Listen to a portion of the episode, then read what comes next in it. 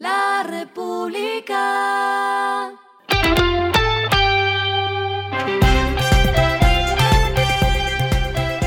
Al final de la jornada, esto es lo que debes saber sobre el comportamiento de los negocios, las finanzas y la economía.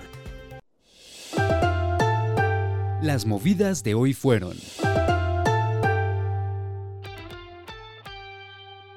ISA inauguró el proyecto de transmisión eléctrica Coya en Perú, el cual beneficiará a más de 12 millones de ciudadanos en las regiones de Lima, Junín y Huancavelica, considerando el proyecto como el más importante de los últimos seis años en materia energética.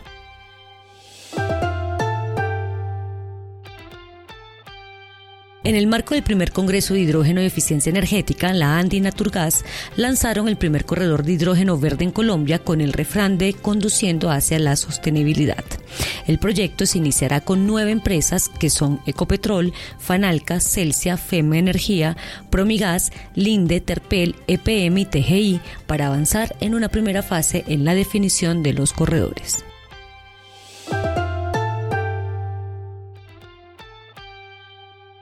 El Grupo de Energía de Bogotá, en cumplimiento del contrato de compraventa de acciones suscrito el 6 de septiembre de 2023, informó que cerró la compra con Enel Colombia de 100% de las acciones de Transnova.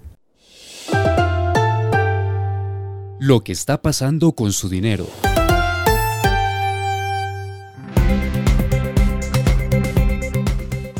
Según datos entregados por la superfinanciera, los establecimientos del sistema financiero recibieron más de 12.000 quejas con corte a diciembre de 2022 y 74% de las acusaciones fueron dirigidas a los bancos.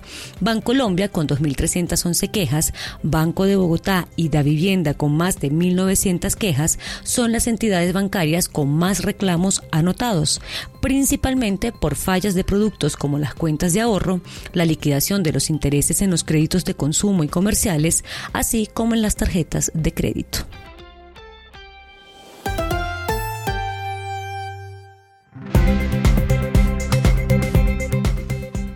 Los indicadores que debe tener en cuenta. El dólar cerró en 4.238,85 pesos, bajó 10,86 pesos. El euro cerró en 4.488,31 pesos, bajó 3 pesos.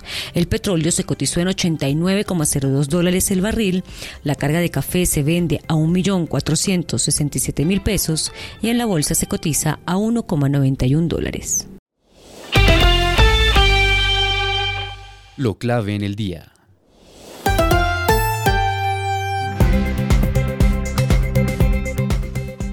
La ministra del Trabajo, Glorines Ramírez, se mostró optimista frente a la negociación del salario mínimo para 2024 en relación con los intereses de los trabajadores y confirmó que se trabajará con base en la inflación al 30 de noviembre de este año. Para tener una idea, el último dato anualizado del IPC que dio el DANE fue el de septiembre y se ubicó en 10,9%.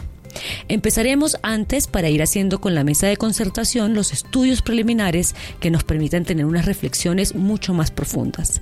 Allí tendremos la posibilidad de escuchar la propuesta de los empresarios. Así lo dijo la ministra. A esta hora en el mundo. El presidente Joe Biden reveló una solicitud de casi 106 mil millones de dólares para fondos de emergencia para armar a Israel y Ucrania y reforzar la frontera entre Estados Unidos y México con la esperanza de que un paquete integral pueda ayudar a acelerar la superación del clima político fracturado en el Capitolio. Y el respiro económico tiene que ver con este dato. La República.